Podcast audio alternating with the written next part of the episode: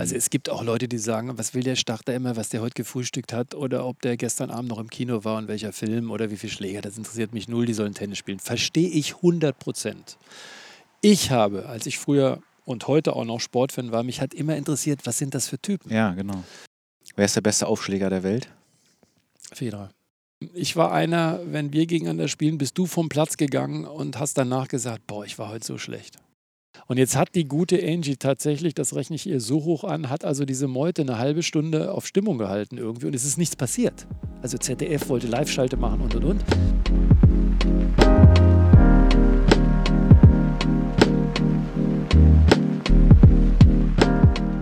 So, hallo und herzlich willkommen zu einer neuen Folge im Podkiosk. Für mich eine sehr besondere Folge, da mache ich kein Geheimnis draus. Mir sitzt heute ein Mann gegenüber, den ich schon wahnsinnig oft im Fernsehen gesehen bzw. gehört habe und dessen Arbeit ich wirklich sehr schätze. Die Rede ist von Matthias Stach, der mit seiner Stimme seit vielen Jahren als Eurosport-Kommentator dazu beiträgt, dass die ganz großen Tennismomente erst zu solchen werden können. Sehr emotional, sehr facettenreich, aber auch locker sagt er das, was er denkt, weiß und sieht. Versteht es aber auch, sich in den richtigen Momenten einfach mal zurückzunehmen und die Bilder sprechen zu lassen. Natürlich soll sich heute viel um Tennis drehen. Eine Sportart, die mich mein Leben lang begleitet, aber rechts und links wird es immer wieder Möglichkeiten geben, auch über andere Dinge zu sprechen. Mehr möchte ich an dieser Stelle gar nicht sagen. Viel Spaß mit Matthias Stach.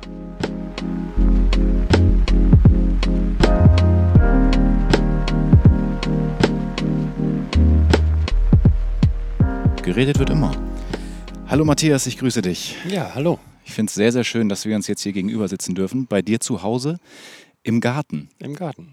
Da, wo es am schönsten ist. Da, wo es am schönsten ist. Ich sehe, ich, also ich gucke mich hier um. Wir sitzen an einem sehr, sehr großen hölzernen Gartentisch und ähm, ich bin ganz froh, dass du mich zu dir nach Hause eingeladen hast. Und du hast gerade im kurzen Vorgespräch auch schon gesagt, dass das momentan gar nicht so ganz so einfach ist, überhaupt mal einen freien Termin zu finden. Wie sieht dein Terminkalender aktuell aus? Was ist da alles los? Es ist ja eigentlich kurios, weil normalerweise muss ich sagen, ruht alles sehr viel. Ne? Corona, wir kennen alle das Thema und da sind ja auch nicht ganz so viele Sportturniere, äh, Sportarten derzeit. Aber es gibt witzigerweise, das geht dir wahrscheinlich ähnlich so, dass der Kopf permanent schwirrt und man permanent überlegt, was kann man machen, an neuen Konzepten entwickeln. Das mache ich derzeit sehr viel und bin auch in ganz äh, unterschiedlichen Dingen unterwegs, also Konzepte für, ähm, ja, ich habe ja so ein kleines Studio äh, zu Hause, wo ich so eine kleine Sendung mache, auch äh, von der Tennis-App. Und da ergeben sich viele Sachen. Wir wollen jetzt Paddle-Tennis vorstellen. Also es ergibt sich witzigerweise immer wieder was, obwohl man denkt, es ist eigentlich momentan nichts. Aber ich glaube, das regt einen, und ich hoffe, das geht vielen so geradezu an. Ja. Jetzt haben wir ja eben gerade schon kurz darüber gesprochen, dass mein Format so ist, dass es immer unterschiedliche Gäste hat. Also es geht ja nicht immer nur um Sport oder nicht immer nur um Tennis. Und deswegen müssen wir die Hörerinnen und Hörer dann auch mal mitnehmen. Das heißt, wir müssen dich schon kurz vorstellen, weil in der Tennisszene bist du natürlich jemand, der wahnsinnig bekannt ist in Deutschland. Aber das geht ja nicht allen Hörerinnen und Hörern so. Das heißt, ähm, ich muss es einmal versuchen zu beschreiben, vielleicht mit deiner Unterstützung. Wenn ich das richtig gesehen habe, bist du mittlerweile 57 Jahre alt. Ich befürchte ja. Hm, stimmt, ja, doch, stimmt. Ja, nee, muss ich echt nachdenken, aber hast recht. Du bist sehr, sehr lange schon dabei, also bei dem, was du machst. Hast damals Abitur gemacht, hast dann äh, Sportwissenschaften studiert genau. und bist genau. irgendwann in den Sportjournalismusbereich mhm, genau. gewechselt. Und wie fing genau das an? Also, was war die erste Station so nach dem Studium oder so wirklich der Ursprung? Also der Ursprung ist ganz klar. Ich habe mich immer schon für Sport logischerweise interessiert, habe selber auch ein bisschen Sport gemacht, verschiedene Sportarten, eine mehr, die andere ähm, ja, weniger gut. Und dann so in der Übergangsphase, als ich schon Diplom-Sportwissenschaften studiert habe, war ich noch aktiv, habe aber im Tennis permanent einen auf die Mütze gekriegt gegen Leute, die ich eigentlich normalerweise hätte schlagen müssen, mhm. weil ich einfach nicht mehr so viel trainiert habe, weil ich damals schon parallel angefangen habe, ähm, Privatradio zu machen. Also es war die Zeit, wo die Privatradios so rauskamen, das war so Ende der 1980er. Mhm. Da wirst du dich nicht dran erinnern, aber ich sag's dir einfach mal so. Das heißt, da... Ähm, war es unglaublich belebt im Radio. Früher hattest du eben die klassischen ne, WDR 1, 2, 3 oder wie auch immer BR oder so. Und da waren jetzt plötzlich so aufmüffige Privatradios. Und mhm. das war aufregend. Und da habe ich mit einem Kumpel gesagt, du, Sport können wir ganz gut, lass uns doch einfach mal diese Privatsender anrufen und denen erzählen, wir sind die Größten. Davis Cup, fahren wir hin und können so kleine Takes machen. Ich glaube, damals hast du 20, 30 D-Mark gekriegt für so einen Take. Ja? Aber das wurde dann auch, das wollten die? Einfach so initiativ? Zu unserer Überraschung. Wir haben uns wahrscheinlich gut verkauft, dass sie dachten wirklich, wir konnten es. Ja? Mhm. Wir hatten auch schon Erfahrung. Wir haben in so einem kleinen, werde ich nie vergessen, Welle Untermain hieß dieser Sender. Da haben wir damals Bezirksliga Fußball kommentiert. Und früher, weißt du, gab es noch keine Handys oder so. Da hatten wir, das waren diese riesen Kästen, die du so über der Schulter hattest, mit so einem wirklich großen Telefonhörer. Da haben wir Live-Berichterstattung gemacht. Ja. Und haben gesagt, das macht uns Spaß. Und da haben wir tolle Sachen erlebt. Da waren wir in Buenos Aires beim Davis Cup und von diesen 30 Sendern, die wir genervt haben, haben 10 gesagt, machen wir. Und das hat sich dann gelohnt und so entstand das. Und irgendwann ich bin mit meiner Frau schon relativ zu, lange zusammen, hat meine heutige Schwiegermutter damals gesagt, da gibt es so eine Annonce. Da ist so ein Fernsehsender, der rauskommt. Das habe ich schon mal gehört, ja. ja. Mhm. Und äh, das war dann eben Eurosport und die haben Leute gesucht, weil die fingen dann gerade an. Das war so Ende der 1980er. Und dann habe ich mich da beworben und hatte Glück. Äh, und da hatten sie gesagt, okay, der kann es. Und eine Woche später habe ich dann im Prinzip schon kommentiert. Also es fing wirklich an, Learning by Doing. Mhm. Also ich bin jetzt auch nicht auf eine klassische ja, Medienschule gegangen oder so. Ich habe natürlich viel über das Studium mitbekommen, weil der Bereich auch äh, da durchaus angegangen wurde. Aber so ist es eigentlich, dass ich nahtlos aus der Praxis in die Praxis Beruf gegangen bin. Mhm. Lass mich dir eine kleine Anekdote erzählen, bei der ich dich so das erste Mal so in Live wahrgenommen ja. habe. Also Fernsehen, habe ich im Intro ja gesagt, war immer schon, viele, viele Jahre, Eurosport, Grand Slam und so weiter. Aber ich bin mal mit meinem Vater in Halle gewesen und in ja. Halle ähm, ist es ja so, für die, die es nicht kennen, Center Court und Spielerhotel ist ja nun mal direkt nebeneinander. Und das heißt, man sieht ja auch immer mal so einen Spieler, der da langläuft. Und das ist ja auch ganz toll, dass man, dass sie mal, dass einer mal so entgegenkommen kann und so. Und irgendwann kam da aber auch ein Matthias Stachmer entgegen. Und ich weiß noch so, dass ich meinem Vater dann immer so mit dem Ellenbogen, hier, das ist der von Eurosport. Und ich dachte immer, das ist doch auch einer, der hier einen großen Teil dazu beiträgt, dass das alles so cool ist. Der hat doch einen tollen Job. Und da habe ich immer schon gedacht, ob man den vielleicht mal ansprechen könnte. Wirst du oft irgendwie so auf Turnieren, wenn du dich alleine bewegst, angesprochen? Auf Deutschen schon. Ja. Teilweise auch auf Ausländischen, muss ich sagen. Aber ich muss echt sagen, sehr angenehm. Angenehm. Also mhm. absolut angenehm. Du merkst, das sind Tennisfans, die haben einfach äh, Spaß daran, vielleicht, äh, wie man den Leuten auch versucht, das Ganze näher zu bringen. Ich hatte, ich kann dir echt nicht, ich hatte, glaube ich, noch nicht einmal eine negative Erfahrung mit jemandem, der, und in Halle hast du recht, da ist ja der Weg vom Hotel zu genau. den Plätzen, da gehst du halt an dieser berühmten, wo diese kleine Kette vorhängt oder ja. so, oder gehst hinten auf die Trainingsplätze. Da passiert das äh, sehr oft, aber wirklich äh, sehr, sehr freundlich und interessiert. Also ähm, ja, das macht dann einem auch selber Spaß. Klar. Also du würdest schon sagen, dass dir eine große Wertschätzung entgegengebracht wird, oder? Das kann ich dir natürlich jetzt nicht so sagen. Also mhm. das ist ja, das wäre ja vermessen, das müssen die Leute entscheiden. Aber ich habe äh, von einem, wo ich früher mal, äh, vielleicht sagt der, der Name Ernst Huberti noch was, also da hatte ich meine ersten Moderatorenseminare, damals als ich für Sat 1 Frühstücksfernsehen moderiert habe. Und der hat immer gesagt, also wenn ich 50 Prozent der Leute gut finde, dann bist du ein Riese. Um einem einfach auszutreiben, dass du es allen Menschen recht mhm. machst. Und das kannst du nicht. Und wenn ich das so ein bisschen als Marschroute sehe, dann äh, kann ich sagen, bin ich ganz happy, ja. Sehr schön. Jetzt hast du gerade schon gesehen, dass ich hier ein paar Zettel vor dir ausgebreitet habe. Ja, ich bin schon irritiert. Du ja. bist schon ein bisschen irritiert. Ja. Du bist jemand, der sagt, äh, du magst Vorbereitungen nicht so richtig bei ähm, Moderation oder auch bei, bei Interviews und so weiter. Ähm, das Ganze soll immer noch relativ frei sein. Und ich habe einfach gedacht, es gibt so ein paar Themenbereiche, die würde ich mhm. mit Matthias gerne besprechen. Mhm. Aber so ein bisschen soll das trotzdem so flüssig, also nicht mhm. so, so, so, so mhm. fest abgearbeitet. Deswegen zieh doch mal einen Zettel und wir gucken mal, welches erste Wort da drauf steht. Okay, spannend. Gute Idee übrigens, muss ich sagen sagen. Danke. Stiftung. Oh, Stiftung, Stiftung gleich, gleich zu Guck Beginn. mal an. Ja? Eins meiner wichtigsten Dinge ziehe ich gleich und ohne es zu sehen ja, direkt. Ja. Das ist doch gut, dann lass uns doch damit anfangen. Wir hätten natürlich jetzt den Einstieg total über die Tennisschiene wählen können, aber jetzt hast du Stiftung gezogen, jetzt reden wir über die Stiftung. Mhm. Du bist mit dabei, sage ich mal. Wie, wie, wie, würdest du das beschreiben? Botschafter? ich bin Mitglied eines Stiftungsrates, genau. eines fünfköpfigen Stiftungsrates einer Stiftung.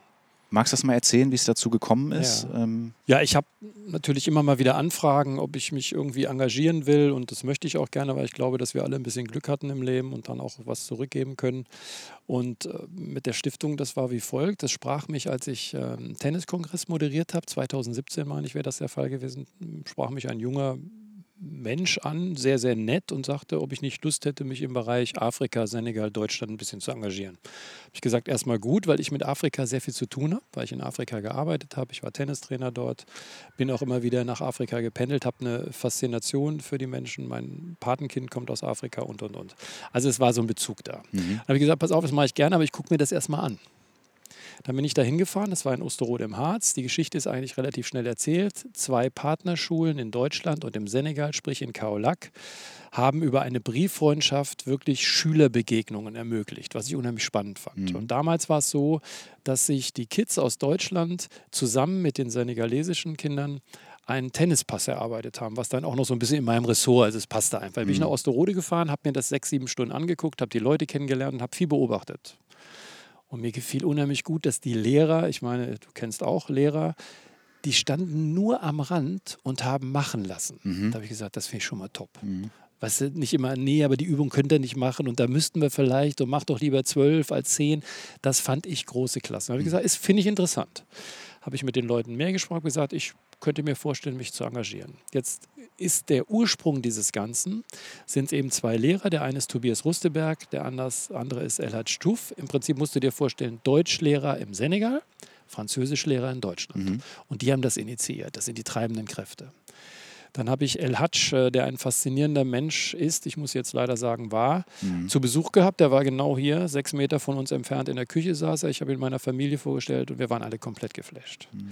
Weil der Typ war so uneigennützig, so unegoistisch, äh, Kids im Vordergrund, Bildung, wir müssen was tun. Also wir waren fasziniert, ab da war für mich klar, ich mache damit, egal was die machen. Wer die Jugend erreicht, erreicht viel, habe ich mir notiert. Genau. So ein Satz von ihm. Und das war sein Motto. Mhm. Ich sage wahr, weil wirklich, nachdem er hat ein tolles Gastgeschenk noch mitgebracht, was bei uns auf dem Küchentisch nach wie vor steht, äh, weil wir das wirklich auch in Ehren halten wollen Elf Tage später kommt eine Nachricht aus dem Senegal, dass dieser Mensch von einem Lastwagen äh, ja, überfahren wurde. Er saß mhm. als Beifahrer hinten am Sozius, heißt das, glaube ich, auf dem Motorrad. So, und dann war natürlich Lähmung bei uns allen. Ja. Und da haben wir gesagt, was machen wir?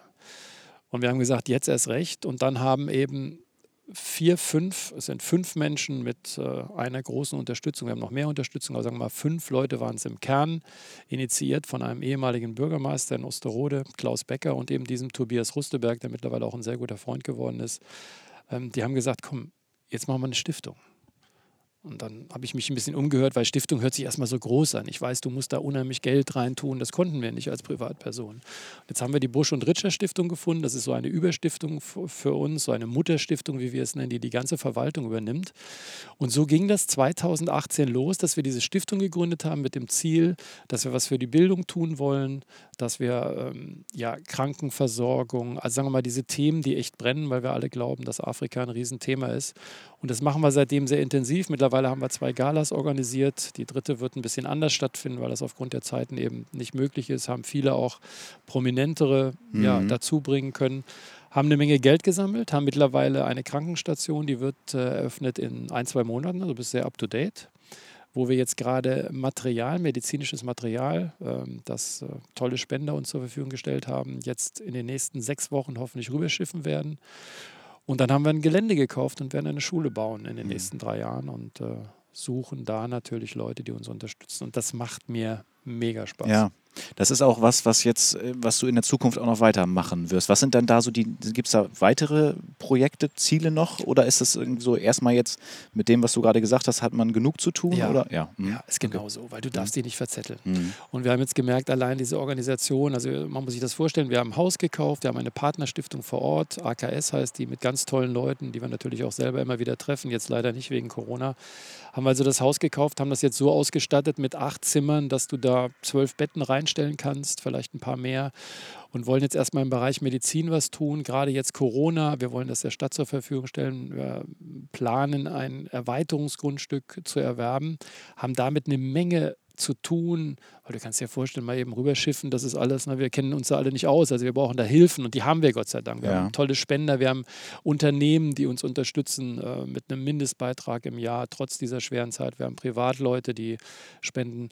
Ja, und dann haben wir eben dieses Grundstück erworben. Das ist ein 50 mal 80 Meter großes Grundstück. Da sind jetzt schon Pläne entstanden. Wir wollen also eine Grundschule bauen mit einer weiterführenden Schule, mhm. vielmehr eine Vorschule mit einer Grundschule und wollen Themen einbringen wie Umwelt, Sport. Ich habe jetzt einen äh, Sponsor, die stellen da so einen Multifunktionsplatz hin, beispielsweise eine australische Firma, einen deutschen ähm, Kontakt. Mhm. Ähm, Andy Cameron, ein guter Bekannter von mir, der, ja, wenn du Tennis verfolgst, der sorgt dafür, dass Tennisböden bei den Tennisturnieren sind. Also so kommen die, ja. diese Vernetzungen. Ja. ja.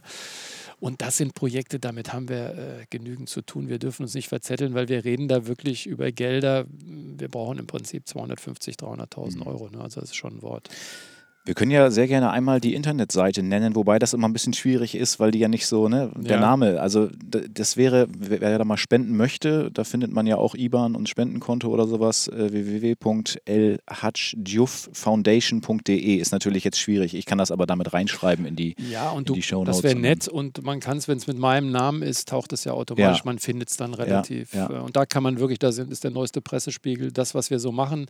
Ich darf vielleicht nur eins sagen, toll, dass ich das zuerst gezogen habe freut mich richtig. Ja. Ähm, garantiert 100 Prozent, weil ich weiß nicht, wie du dich in Stiftungen auskennst. Es gibt nicht sehr so. viele Stiftungen, äh, wo du natürlich so ein bisschen Merchandising, ein bisschen mhm. Marketing, dann muss der eine oder andere dahin fliegen.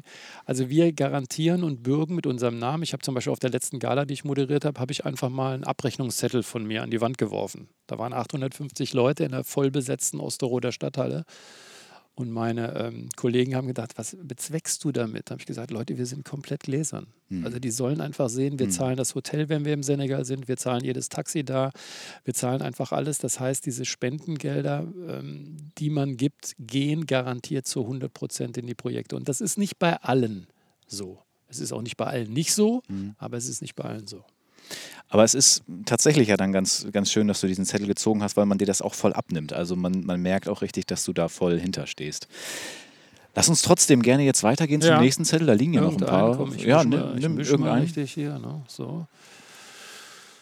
Da haben wir, komm, ich zeig's dir auch. Oh, Corona. Das lange Thema Corona beziehe ja. ich natürlich jetzt dann auf Tennis. Ist ja, ist ja klar, darum soll es ja heute auch viel gehen.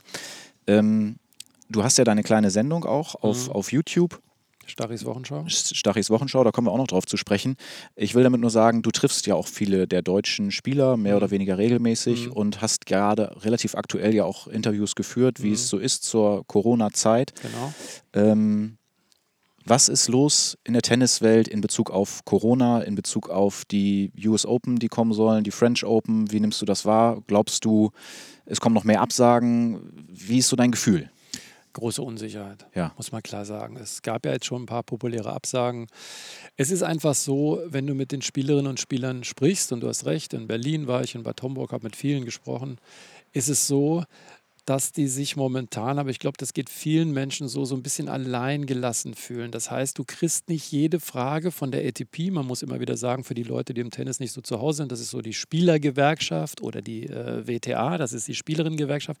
Du kriegst einfach nicht komplett die Antworten. Mhm. Ne, Andrea Petkovic sagt mir, meine Eltern wollen nicht, dass ich nach Amerika ja. gehe. Verstehe ich. Ich habe selber drei Kids, die Sport treiben. Meine Tochter wird jetzt nach Schweden äh, fahren, weil die da Basketball spielen wird, professionell.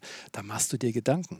Und wenn du dann in so einem, es ist so, dass einmal in der Woche gibt es einen Videocall, wo du als Tennisprofi dich dazuschalten lassen kannst. Und dann wird sich ausgetauscht, wie ist der Stand der Dinge.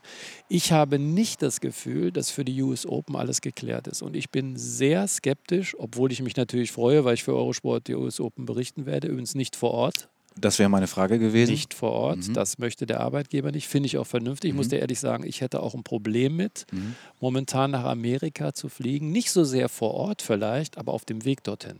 Ne? Und es ist so, dass einfach viele Spielerinnen und Spieler überlegen, bin ich da wirklich sicher?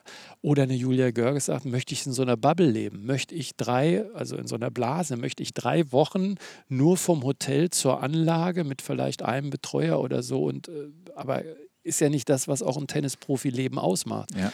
Ich verstehe die Ängste und Sorgen sehr gut. Ich kriege nach wie vor Signale, dass sich eine Menge auch wehrt drüben in den USA, das stattzufinden.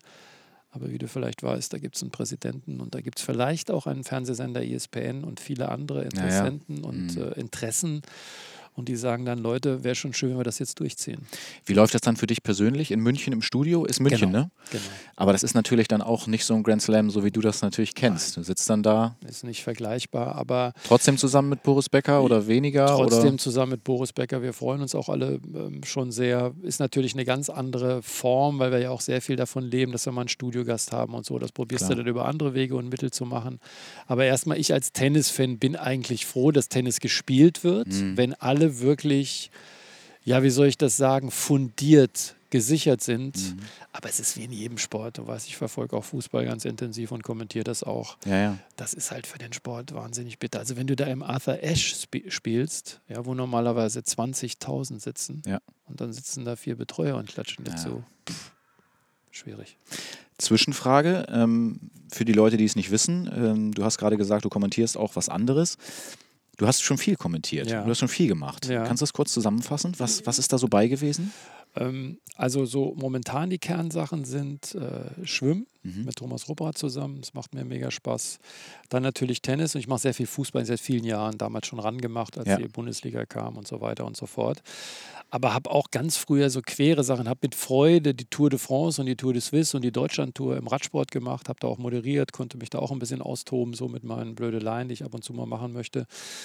Und, und äh, Basketball habe ich viel gemacht, habe natürlich eine große Affinität auch durch meine beiden Töchter, die beide Basketball spielen. Mhm. Ähm, das hat mir auch eine große Freude bereitet. Damals hatten wir bei Sat 1 eine Sendung, die ist Jump Run. Das war so wirklich ein ganz frisches Format. Werde ich nie vergessen, habe ich früher die ähm, Finals kommentieren dürfen, zwischen New York und Houston hin und her gependelt. Mhm. Äh, ganz aufregende Zeit. Und habe aber auch, ich hau dir jetzt nochmal richtig einen raus, habe zum Beispiel auch in den Anfangsjahren Synchronschwimmen kommentiert. Aha. Da war ich auch noch nicht in der Position zu sagen, Leute, da fühle ich mich nicht ganz so sicher, sondern da hast du es einfach gemacht, weil du gesagt hast, Mensch, toll Job, kann kommentieren. Mhm. Ehrlicherweise in solchen Sportarten, wenn du da einen verantwortlichen Bundestrainer oder einen Topathleten anrufst, das ist ein Traum für einen Journalisten. Mhm. Weil Weil die natürlich so erfreut sind, dass überhaupt sich mal jemand um, ja leider dann Randsportarten, das sind ja als Top-Athleten, also das ist Wahnsinn, dass du einfach als Journalist ganz tolle ähm, Erfahrungen machen kannst. Ich kann dir ein Beispiel noch nennen, ich habe auch die Volleyball Champions League kommentiert. Mhm. Ähm, zusammen mit Stefan Hübner, ehemaliger Weltklasse-Spieler, der jetzt ein sehr erfolgreicher Volleyballtrainer ist. Und da haben wir Friedrichshafen sehr oft gemacht. Naja, und ich mag das ja so ein bisschen, da wirst du wahrscheinlich auch noch später drauf kommen, dass ich so ein bisschen was von den Leuten erfahre. Was sind das für Menschen? Und dann habe ich natürlich den Manager erstmal so äh, immer schön, Stachel geht mal vor, gesagt, gesagt ich würde mit dem einen oder anderen wäre das möglich. Also, weißt du, so ganz Defense, sagen wir mal so Fußball geschult, Ja. so will ich es mal sagen. Ja. Ja. Mhm. Dann hat er mir einen Tag später eine äh, Telefonliste mit allen Handynummern von jedem Spieler geschickt. Ja. Da habe ich gesagt, das ist Schlaraffenland hier. Mhm. Ja. Also da gibt es schon ein paar äh, Sportarten, ein paar Ausflüge, die äh, witzig waren, aber es hat alles unheimlich Spaß gemacht. Aber ich kenne mich mit Randsportarten relativ gut aus. Ja. Ich kommentiere ja Tischtennis-Bundesliga bei Werder Bremen.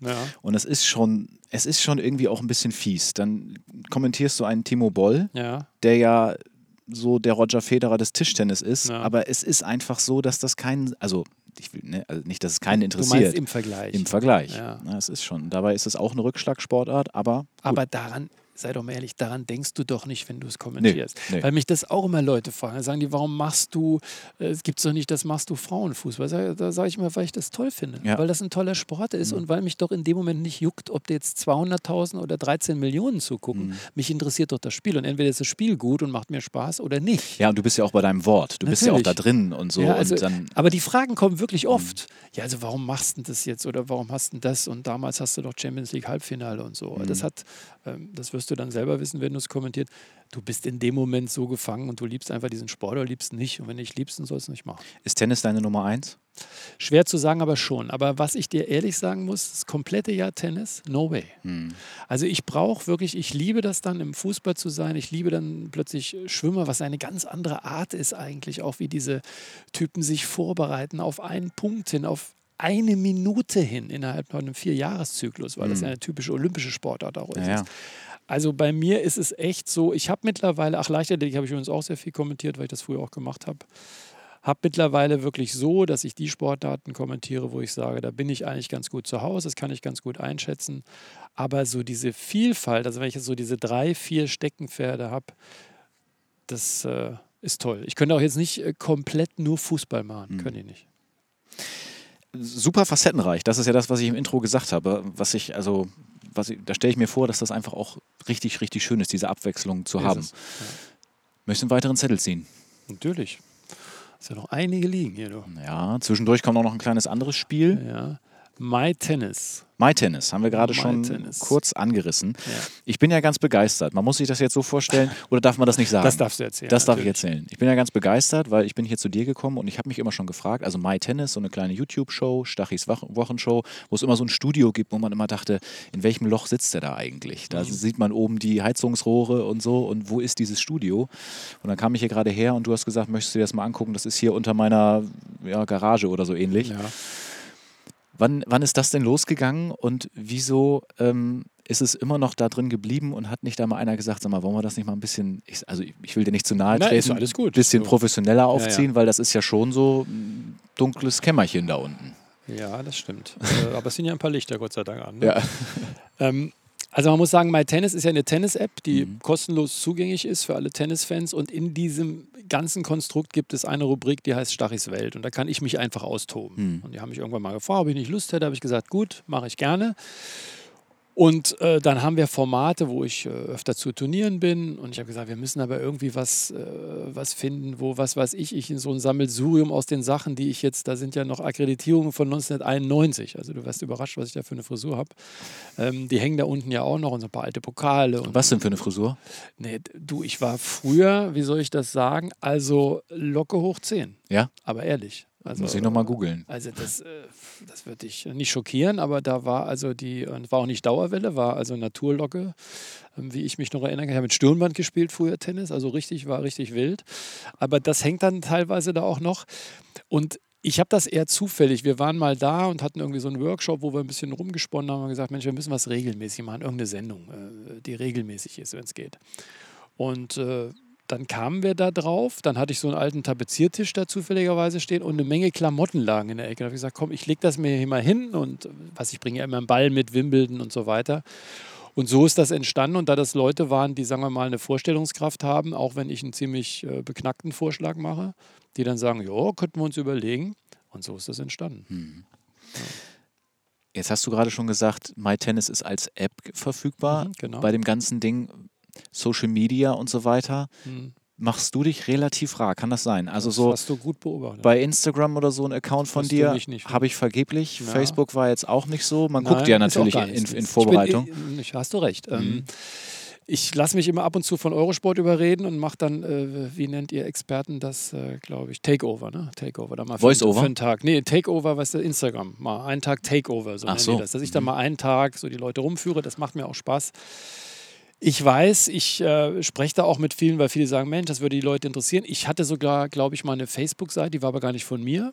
Ähm, die war von einem Fan. So. Da hatte ich Glück, weil die war absolut positiv. Ja, ja wie soll ich dir das sagen? Mir macht das äh, nicht unbedingt, weil ich vielleicht alte Schule bin.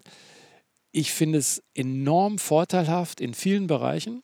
Auch gerade für unseren Job natürlich, weil du sehr viel recherchieren kannst. Wobei da nehme ich auch immer das, was ich selber empfange an Informationen, nicht so sehr das, was ich lese. Aber mir macht es auch ein bisschen Angst. Mir ist das zu leicht,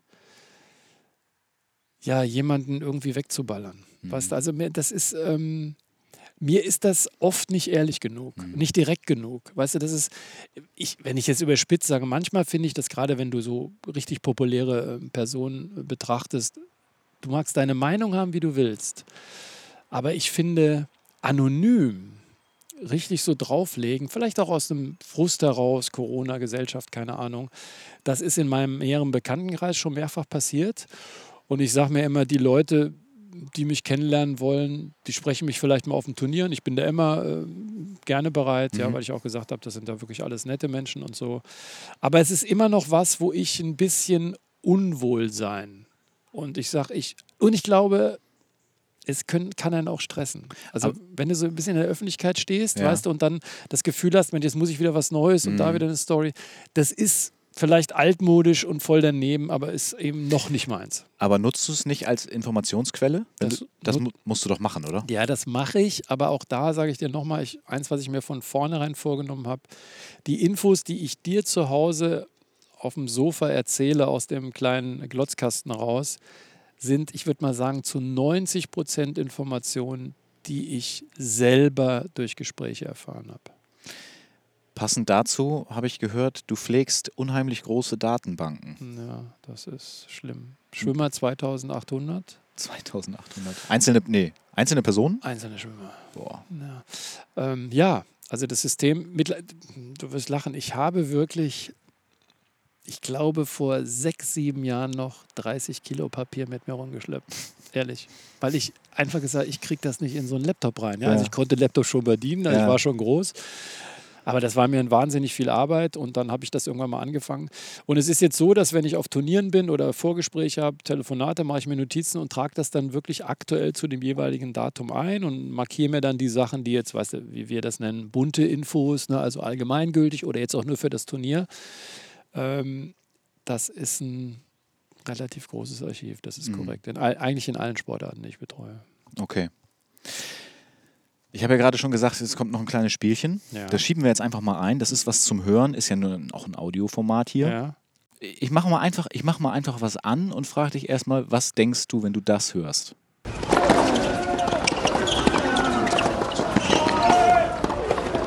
Tennis, Stöhnen. Ja. Das waren aber, das war jetzt bitte nicht ein Spieler, das waren noch mehrere, oder nicht? Absolut, genau. Sagen, weil sonst, weil den hätte ich nicht erkannt. Also. Nee, genau. Das heißt, du machst mir jetzt Stönis und ich, ich mach genau, genau. Das ist toll. Ich habe ähm, hab ein paar Monate nicht kommentiert, ne? aber gut. Assoziaton nenne ich das Spiel. Ah, okay, Assoziaton, alles klar. Und ähm, ich glaube, du wirst viele erkennen weil man, wenn man das so lange verfolgt, weil ich habe dann auch so, ja, das, das erkennst du schon, aber wir gucken mal. Wenn du es weißt, sagt man immer, ja, nee, ja, sehr rassiert. Ja, ja, ja, genau. Ja. Und wenn wir dann über den einzelnen Spieler sprechen, ja. kannst du ja nochmal überlegen, ob du eine schöne Anekdote hast Klar. zu dem Einzelnen. Ja, wir fangen mal einfach, ich fange irgendwo an, ich fange mal bei mhm. dem an.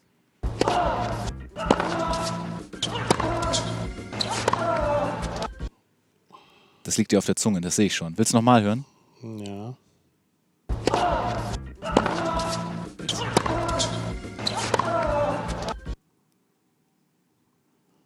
Das war kein typischer Stöhner. Das ist nicht einfach, finde ich. Ich finde, er verrät sich durch das. Mach nochmal.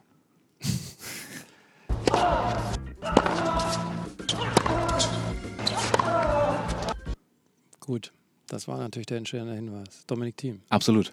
Da hast du es, ne? Ja, aber ist gut, ist gut beobachtet von dir. Mhm. Ist genau das. Weil das Stöhnen fand ich, ach gut, wir müssen jetzt nicht hier die Stöhnologie durchgehen. ähm, Stöhnen fand ich jetzt fast beliebig, weil da so stöhnen 300 Spieler. Ja, ja, ja, ja, Aber sehr guter Hinweis. Vielen Dank. Hast mich gerettet. Hast du eine schöne Anekdote mit Dominik Thiem? Ach, viele. Das ist so ein, das ist ein klasse Typ. Ähm, Domi Jugend, French Open. Ich sitze am Platz, ganz enger Platz, Platz 2. Den gibt es jetzt derzeit gar nicht mehr auf der Anlage, den haben sie abgerissen. Da musst du dir vorstellen, da sitzt du wirklich, wenn ich jetzt der Spieler bin und du sitzt äh, da, wo Trainer und Journalisten sitzen, so nah sitzt du dran. Wir sitzen jetzt zwei Meter auseinander, klar, Corona ist logisch. Ja. Ähm, also das heißt, du, du atmest diesen Platz. Mhm. Das, ist ein, das ist ein Traum. Und da war Domi in der Jugend, kam sehr weit bei den French Open und äh, neben mir saß Günter Bresnik, den ich schon sehr, sehr lange kenne und auch schätze, der mittlerweile nicht mehr sein Trainer ist, aber der lange, lange Jahre sein Trainer war. Und er sagt dann irgendwann zu mir, Stachi, was glaubst du so? Also Domi hat nicht gewonnen, hat nicht die French Open gewonnen, aber hat stark gespielt. Und dann haben wir uns damals schon darüber unterhalten, was er mal erreichen kann, auch mit seiner einigen Rückhand, die er sich angewöhnt hat mit zwölf Jahren. Der hat dann wirklich gegen jeden verloren, gegen den er glatt gewinnt, zwei Jahre lang. Das ist mhm. ja enorm für, mhm. für, ja, für einen Jugendlichen, das überhaupt zu machen oder auch für einen Trainer.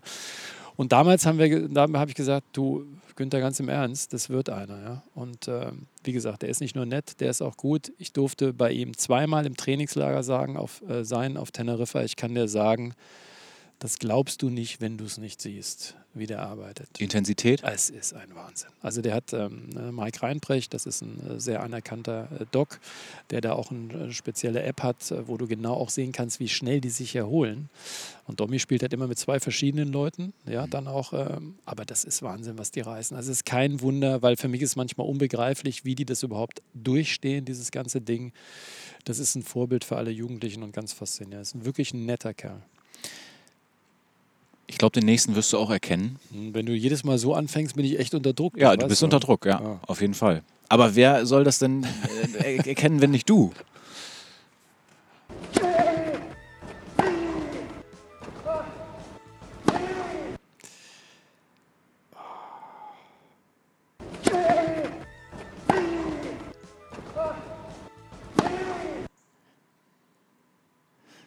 Soll ich den Tipp geben? Mhm. Ganz markantes oh, zwischendurch. Wenn er zum Stop rennt. Ja, ja, ja. Drei Kandidaten. Mach nochmal.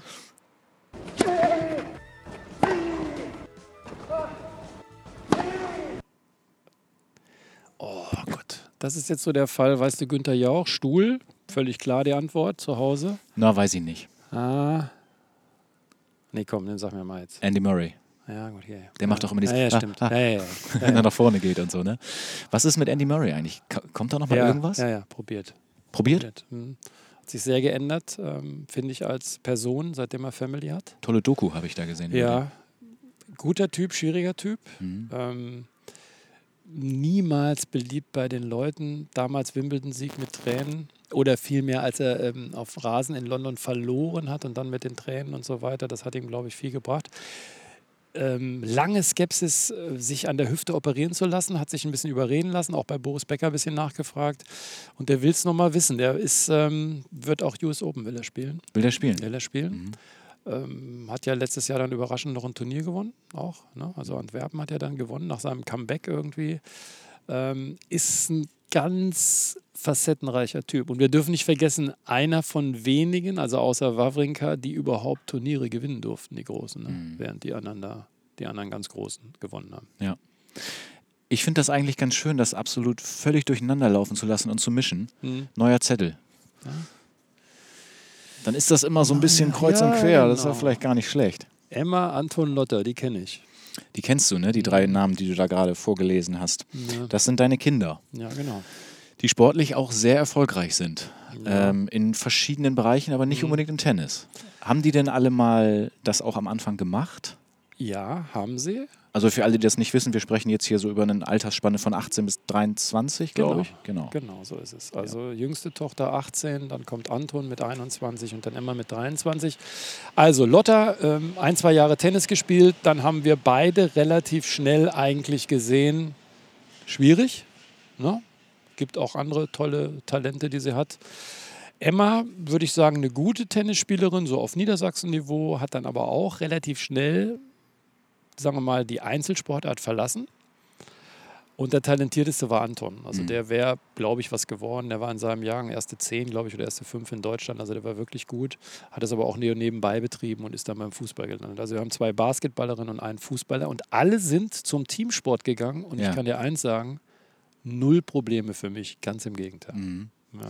Hast du denn eigentlich eine Lizenz, Trainer? Ja, die habe ich aber nicht, die musst du regelmäßig Ja. verlängern, aber ich hatte früher Übungsleiterschein und dann auch einen Trainerschein und so weiter. Ähm, habe natürlich durch die Uni viel mitbekommen, weil wir Trainingslehre Schwerpunkt haben. Und muss auch sagen, dadurch, dass ich natürlich viel mit Trainern und was bin man im Trainingslager in unterschiedlichen Sportarten, halte ich mich noch für relativ up-to-date und solange die mir ab und zu noch mal zuhören, weil witzigerweise die Vorbereitung, übrigens heute Morgen gerade von 10 bis 12 war ich mit den zwei Mädels in der Halle, Mhm. Was in Deutschland nicht so einfach ist. Also, Aber Tennis jetzt? Nee, ähm, Basketball. Okay. Basketball. Mhm. Ne? Die sind ähm, da, die sind beide ganz gut im Basketball. Und das ist in Deutschland nicht so einfach, einfach mal eine Halle zu bekommen. Also Emma hat vier Jahre auf dem College in Amerika gespielt, da hatte die den Schlüssel, die konnte nachts um zwei spielen und konnte, dann gingen so plötzlich die Lichter an. Ja, also, Die hat mit 14 Bundesliga gespielt schon, ne? ja, Donnerwetter. ja, die war sehr früh dran, ja. Und ist jetzt, spielt jetzt in Ungarn? Ja, er hat gespielt, ähm, spielt jetzt in Schweden, Mhm. ist Profispielerin und äh, spielt deutsche Nationalmannschaft. Auch das ist momentan alles nicht so einfach. Wir haben ein bisschen Angst gehabt, da du Corona vorhin den Zettel hat, hatte ich gezogen, weil Schweden, wie du weißt, die sind es relativ offensiv angegangen. Aber jetzt haben wir Meldungen bekommen, dass die Zahlen im Vergleich zum Rest, was los ist auf der Welt, äh, rapide nach unten gehen. Also vielleicht haben die alles richtig gemacht, indem sie gesagt haben, wir lassen alles offen. Ja, das ist ein neues Abenteuer für sie. Sie geht dahin, weil sie der Europa-Cup spielen kann. Das ist dann schon, sagen wir mal, noch eine Stufe höher. Ja, und da haben wir sie jetzt so ein bisschen vorbereitet. Aber ich sag mal so, als Papa mit den dreien am Anfang auf den Tennisplatz zu gehen, ist doch auch Ja, etwas wahrscheinlich, natürlich. was dir. Können wir an dieser Stelle natürlich auch nochmal sagen, soll nicht unerwähnt bleiben, dass du ja auch erste und zweite Liga selbst gespielt hast. Ja, Und da wollte ich dich nochmal fragen, her. langes her, was, ist, was hast du für einen Spielstil gehabt oder wenn du vielleicht heute noch spielst, immer noch? Was, ja. ist, hat man damals schon eine Topspin-Vorhand gespielt? War es ein Treibschlag? Wie, ja. Was hast du gemacht? Ähm, ich war einer, wenn wir gegeneinander spielen, bist du vom Platz gegangen und hast danach gesagt, boah, ich war heute so schlecht. So einer war ich. Also ich war keiner, der dich jetzt so vom ja. Platz geschossen hat, okay. sondern erstmal ein Reizer. Also wenn du mir dumm kamst und ich es geschafft habe, dass du mir richtig unsympathisch bist, was du mir nicht bist, ähm, dann bin ich da drüben echt, muss ich sagen, das war dann grenzwertig. Machst du Sprüche? Also ich kann mich erinnern an ein Match mit Patrick Kühn. Ja. Ähm, das war, glaube ich, ich glaube, es war Bundesliga. Ich weiß gar nicht mehr, es war in Kelkam, habe ich damals gespielt, zusammen mit Thomas Muster, einem, mit dem ich viel trainiert habe. Ähm, toller Typ, habe ich viel von gelernt. Und ich war so einer, also Patrick war so ein junger, aufstrebender Spieler, Top 20 in Deutschland, weiß ich nicht mehr, und äh, war gut. Das war so ein 18-Jähriger, 19-Jähriger, ich war ein bisschen älter. Mhm. Und der kam dann auch gleich mit so einem Selbstverständnis auf den Platz und das sind dann so genau die richtigen ja. für mich. Weißt? Und dann haben wir uns da in so einem kleinen, was so ein kleiner Platz, 300, 400 Zuschauer eng, haben wir uns richtig schön beschäftigt. Ja. Und dann gewinnt er den ersten Satz und dann bin ich zu ihm gegangen, wir lachen uns heute noch kaputt und habe dann gesagt, ah, so ein Scheiß, schon wieder drei Sätze. Weißt du, so, so, so der Style. Aber ich war einer, der viel mit Spin gespielt hat, einhändige Rückhand, okay. sehr viel mit Spin und war nicht so unschlau. Also so Stopp-Lob, also ins Karussell stellen und äh, so, das war, äh, das war ganz gern. Aber ich war keiner so ein Hardhitter. Aufschlag? War ich nicht okay mhm. für meine damalige Größe. Da war ich noch nicht so gebeugt wie jetzt. Ich glaube, ich hatte 1,90 habe ich drauf gehabt. War okay, aber würde ich jetzt nicht sagen, einer, ich habe jetzt nicht 10 Asse serviert oder 15. Wer ist der beste Aufschläger der Welt? Federer. Federer, würdest du sagen? Hm. Überrasche ich das jetzt? Naja, gut, weil, Vari die Variation. Ja, weil, weißt du, für mich gehört ich könnte jetzt auch sagen Karlovic. Ja, ja, ich weiß, was du meinst. Ja, klar. Ähm, für Ist mich nach. gehört dazu, wie beschäftige ich einen Returnspieler mit dem, was ich veranstalte mit meinem Aufschlag. Und da finde ich, ist Roger schon einer, klar, der kommt jetzt auch so ein bisschen Richtung die 40er. Ähm, es dauert noch ein bisschen, aber ist bald soweit. Das ist jetzt auch nicht mehr ganz so flüssig, was aus der Schulter kommt. Der serviert nicht mit mehr als 200 km/h. Aber ich finde, er hat, eine, er hat einen Instinkt dafür, was dir als Gegner wehtut. Ich spielte dazu mal was rein und das war gar nicht so leicht zu finden. Ja, okay. Ja, das ist er. Das ist er, ja, ja. aber er stöhnt ja gar nicht so oft. Nee. In, in entscheidenden Situationen genau, manchmal und ja, so, ne? Aber ähm, und dann, dann hatte ich nämlich gedacht, wenn du das jetzt nicht, wenn das jetzt anders gelaufen wäre und du mhm. das nicht erkannt hättest, dann hätte man es vielleicht hier erkannt. Ja, da hätte ich es dann. Normalerweise sagt er ja jetzt, äh, komm jetzt. Komm jetzt. Komm jetzt. Irgendwie so, ne? Genau. Das war doch aber auch bestimmt immer ganz schön für dich, mit dem mal zu sprechen. Wie oft würdest du sagen, hast du ihn interviewt? 200 Mal. Wirklich so häufig? Ja, ja. Hm. Ging los. Ähm, junger Kerl, Nummer zwei der Welt, Houston. Damals fand die WM dann noch statt. Und ich habe junger, aufstrebender Eurosportmann und ich habe mir gedacht, Mensch, ich möchte mit denen irgendwie was anderes machen. Und das hast du ja, wenn du so ein bisschen meine Vita verfolgt hast. Ich habe immer probiert, so das ein oder andere Interview ja, in einer anderen Situation. Ich mag das nicht vor diesen Wänden. Ich verstehe die Sponsoren, aber weiß, was ich meine. Ja. So, und dann hatte ich also den Mut und bin also zu Roger gegangen. Wir hatten schon ein, zwei Interviews gemacht und habe ihn gefragt, du Roger, können wir nicht was anderes machen? Lass uns doch Basketball spielen. Ich weiß, dass du das gerne machst oder Tennis spielen und ein Interview machen. Das war ja jetzt schon mutig für mich. Ne? Aber ich hatte ja nichts zu verlieren. Und dann sagt der Kerl, jo, machen wir. Ich überlege mir das. Und dann habe ich irgendwann die Nachricht bekommen von ihm, wir machen das am Tennisplatz. Traumhaft erstmal. So, da habe ich gesagt, Roger, genau das habe ich gedacht, traumhaft. Es gibt nur ein Problem, ich kommentiere Schüttler Agassi. Das war in dem Jahr, wo der deutsche Rainer Schüttler tatsächlich bei der ATP-WM dabei war, mhm. ähm, 2003, weil er da vorher im Finale der Australian Open gegen Agassi verloren hat. So habe ich gesagt, Roger, wenn das lange dauert, könnte eng werden. Gut, wie es so kommt, ich kommentiere Agassi Schüttler, drei Sätze, drei Stunden, acht Minuten, vielen Dank dafür. Mhm. Ich hetze in diesen Spielerbereich, da steht so ein, wie in den Filmen, klassisch, so ein Bodyguard, schwarze Klamotte, schwarze Krawatte, dunkle Brille und ich, oh Gott, ja, aus, weg. Mhm. Roger war weg und hatte mir tatsächlich eine ganz nette Nachricht hinterlassen. Tut mir leid, wir kannten uns jetzt wirklich noch nicht so gut. Ja. Tut mir leid, äh, ich musste weg, nur mal wie der Typ tickt. Weil ich kriege viele, ähm, nicht viele, aber immer wieder Zuschriften, die sagen, ja, du bist so ein Federer-Fan und so weiter und so fort. Ich kann nur sagen, Leute, der ist einfach schon ganz okay auch. Mhm. Und hat gesagt, aber wir machen das morgen. Und dann haben wir tatsächlich am nächsten Tag haben wir dann Tennis gespielt. Damals war es so, also ich habe jetzt nicht wie dich ihn gehört, sondern das war so relativ, ich hatte zwar, ähm, sagen wir mal, ein Mikro und er hatte ein Mikro, aber ich konnte ihn nicht hören, was er sagt, weil er auf der anderen Seite war. Ach so. Dann habe ich gesagt, Roger, wir spielen jetzt drei Punkte, richtig Schmackes und äh, du kommentierst das für die Zuschauer in die Ah ja. Kamera. Und dann hat er, das hat er brillant gemacht. Ich habe das dann auch erst bei der Ausstrahlung gesehen, was der da eigentlich verbrochen hat alles. Ja. Das heißt, er rief dann rüber, boah, super Rückhand, klasse, Stachy, ne? Mhm. Und hat dann neben mir gesagt, oh, Rückhand aus den 70ern, ne? Respekt, so, weißt du. Das war so die erste Begegnung, dann haben wir ganz viele Erlebnisse gehabt. Wir haben eine Pressekonferenz gemacht, habe ich gesagt, weil wir immer so ein paar Sachen ähm, sagen wir mal, erfinden wollten, die ein bisschen anders waren. Da war kein einziger Journalist und wir haben so eine Pressekonferenz gefaked. Oder ich durfte mal mit ihm in Halle spielen auf dem Center Court und Ich habe schon gedacht, na, Ja. wie oft hat er die Geschichte wohl schon erzählt, aber erzähl sie Ja. gerne nochmal, weil das war ja schon ein außergewöhnlicher Schlag. Also, ja. ich sag mal, hinkriegen würde ich den wahrscheinlich auch, aber es muss dann in der Situation auch funktionieren. Was hast du gemacht? Na, es, es ging erstmal darum, dass wir das fortgesetzt haben, was wir da eben beschrieben, gespielt haben. Das heißt, es gab ein Match, das hat er gewonnen. Ich bin auf den Platz gegangen, alles unvorbereitet, habe ihn gefragt, Roger, wollen wir noch mal ein paar Bälle spielen? Also so out of records, außerhalb des Mikros. Und der spontan, wie immer, hat gesagt, klar, machen wir. Ich gesagt, komm, lass uns ein paar Volleys spielen, ein bisschen über Stefan Edberg reden. Der spielt gute Volleys, tralala. so, wir spielen ein bisschen, reden. Er hat das super gemacht. Hat gesagt, die Hose zieht es mir hinten runter und so, weißt du, von diesem kleinen Teil, was du anhast und so. Ja, dann spielt er irgendwann Lob. Ja, ja. Und ich konnte so ein paar Trickschläge, konnte ich relativ sicher. Und das ist einer, den spiele ich dir mit geschlossenen Augen. Das weiß er nicht, aber den spiele ich dir sicher rückwärts durch die Beine. Aber auch an ihm vorbei ist die Frage. Das nicht absichtlich, ganz klar. Ja. Gut, das heißt, ich passiere ihn rückwärts durch die Beine, sagt heute noch, ist ihm noch nie wieder passiert. ja. Und was dann aber kam, ist, da waren 11.000, also es hätte auch wirklich sein können, der alte Mann und der Superstar und der alte Mann ist, das ist das Peinlichste, was wir alle jemals, also es war schon auch ein bisschen forsch vielleicht von mir, aber ich wusste, mit ihm geht das, Ja. der, weil der lässt dich einfach immer gut aussehen. Ja. So, jetzt gibt es zwei Möglichkeiten. Entweder bist du ein Superstar und hast einen riesen Hals und sagst, was ist denn das für ein Depp eigentlich, der Glatzkopf da drüben, was macht der hier mit mir?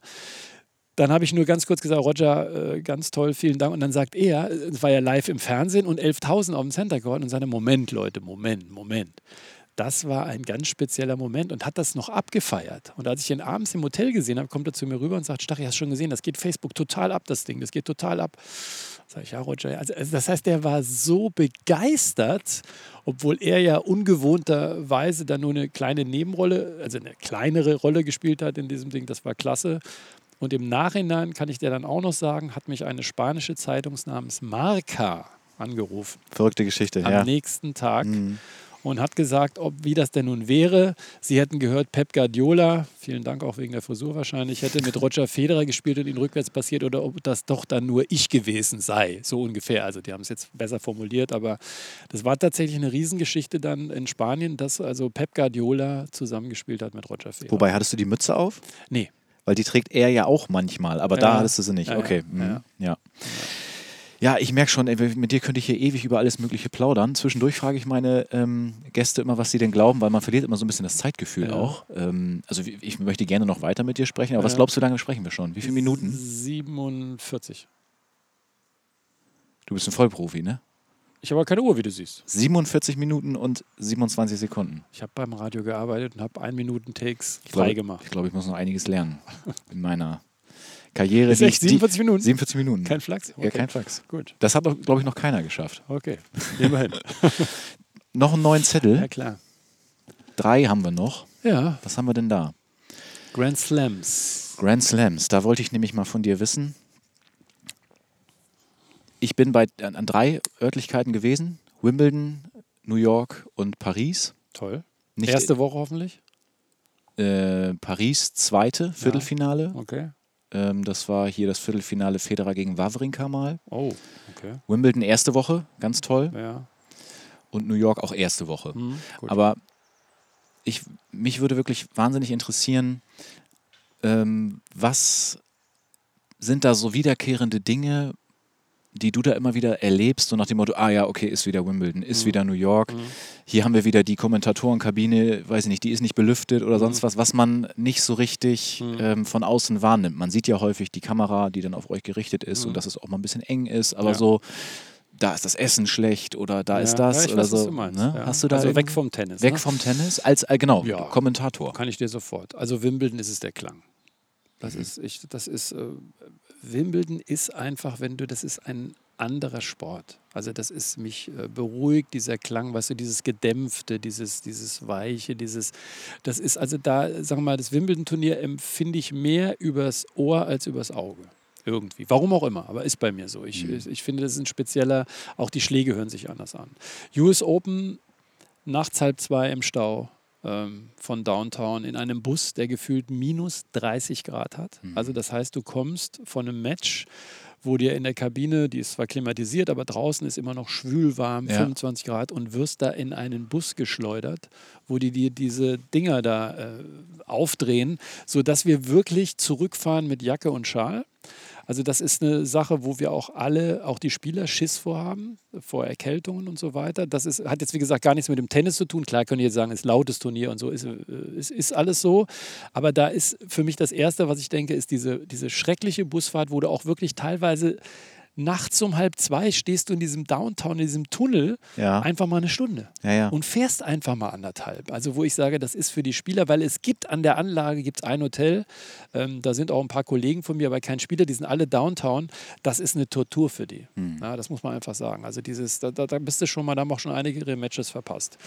So, French Open ist für mich ähm, ein wunderschöner Spaziergang vom Hotel zur Anlage, der eine halbe Stunde morgens hin ist, ganz früh, sieben, halb acht. Ähm, bin dann meistens um acht auf der Anlage und abends im Dunkeln zurück, ähm, wo ich raufkomme und runterkomme und wo du einfach durch, dann läufst du am äh, Prinzenpark vorbei, am Stadion. Das ist einfach so und das hat sich so bei mir so ein bisschen so, so, so, so eingeheftet, weißt mhm. du so. Das ist so ein Ritual irgendwie, was ich auch brauche, um okay. äh, irgendwie runterzukommen. Australian Open ist eigentlich äh, so, dass ich sagen muss, wird immer Happy Slam genannt. Da beobachte ich, um jetzt mal so eine ganz andere Welt zu zeigen, wie das für uns Journalisten ist. Wenn ich das vergleiche mit vor 20 äh, Jahren, neulich hat ein Kollege ausgerechnet, ich habe wohl weit über 100 Grand Slam Turniere schon, also ein paar äh, andere sagen wir, Jahrzehnte habe ich das schon erlebt. Das ist eigentlich mittlerweile für Journalisten fast das komplizierteste Turnier. Das heißt, wenn du jetzt als Journalist, als Fernsehjournalist beispielsweise, der den Federer kommentiert nachher, gegen Wawrinka, nehmen wir mal an. Und der trainiert, der trainiert nur, also ja. der macht nichts. Ja, ja. Dann wirst du mit einer Eskorte zu einem bestimmten Zeitpunkt auf dem Platz, da bist du aber Reihe 4012, also da kannst du das Fernglas raussuchen. Ja? Da stehst du irgendwo oben und guckst halt, wie der da 10 Minuten Bälle schlägt und nach 15 Minuten wirst du dann wieder runter eskortiert. Hm. Ähm, das sind so Sachen, die mir, die vielleicht verständlich sind, Sicherheitsvorkehrungen, aber ich sage mir immer, es ist ja irgendwie auch ein Beruf. Ich möchte ja den Leuten auch wiedergeben, wie hat er trainiert, was hat er gemacht und so, vielleicht nochmal gesprochen mit ihm und so. Genau. Mhm. Ähm, also dieser Happy Slam, finde ich, ähm, erschwert uns Journalisten doch das Leben ein bisschen mehr als gedacht. In welcher Kommentatorenkabine bist du am liebsten? Kannst du das sagen? Eigentlich, eigentlich, ja, das ist nicht so einfach. Also Wimbledon äh, war ich jetzt einige Zeit nicht mehr in der Fernsehkommentatorenkabine. Das war immer eine sehr enge, unglaublich äh, beengte auch fürs Radio. Das fand ich furchtbar, weil sie so ausgekleidet, du hast doch, wenn du so ein Tonstudio hast, so dieses, dieses Eierschar-Dings ja. da, mhm. so, ne, diese Eier. Äh, ja, Packungen. ja, genau. Ne? Mhm. So sah das aus. Da habe ich gedacht, du bist irgendwie hier auf dem Hühnerhof oder so. Also das fand ich jetzt nicht so charmant. Eigentlich mittlerweile so von der Moderne her würde ich schon, also am geräumigsten ist die bei den News oben, mhm. mit Abstand. Also da kannst du, äh, kannst du noch eine Party machen, ja. Mhm. Ähm, aber die angenehmste ist vielleicht doch auch French Open, mhm. weil äh, die, die ist sehr hell, die ist relativ breit, du hast einen kurzen Weg ins Pressezentrum, eigentlich so, ja. So, jetzt gebe ich dir nochmal ein neues Geräusch. Okay. Jetzt nehmen wir mal den hier.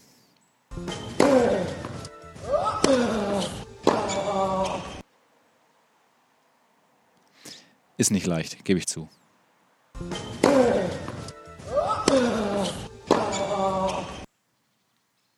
Du nicht irgendwann mal einen Deutschen? Klar. Weil der stöhnt ja eigentlich nicht oft, ne? Wer jetzt? Der letzte Stöhner, Mensch, mach nochmal, komm.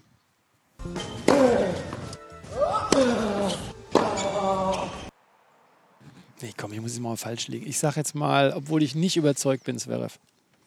Kirgios. Ah, okay, genau. Ja, okay, stimmt. Der Bad Boy sozusagen. Mhm. Hast du mit dem auch Erfahrung? Ja. Gute, schlechte?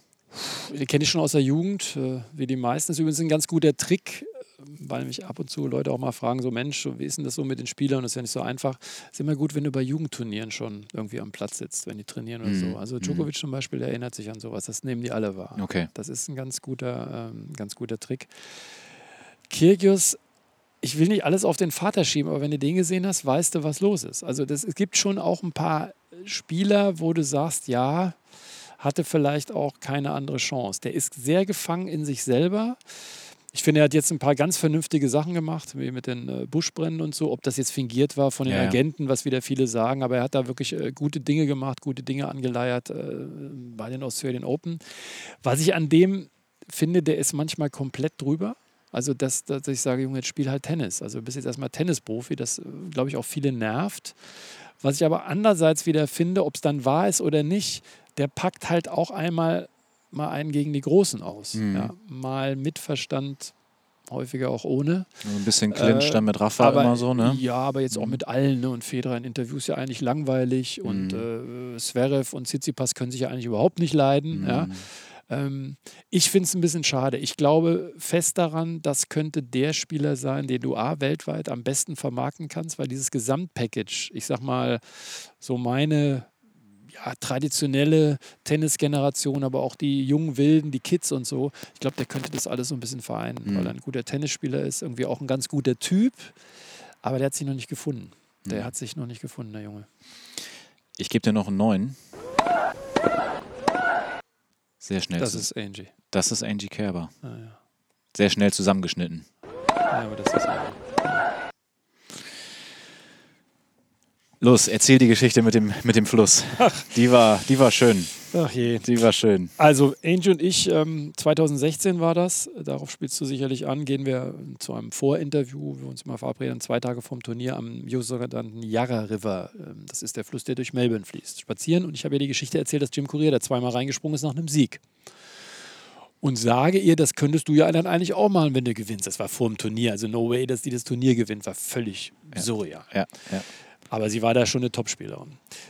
Und dann sagt sie, hm, hm, hm, und sagt dann, und bei Eurosport ist es so, wir machen einen Take und das ist dann, das strahlen wir dann aus wie live. Also es wird nichts geschnitten, fertig. Das Interview, wenn ich dann Blödsinn rede, ist es halt dann so Pech. Ja?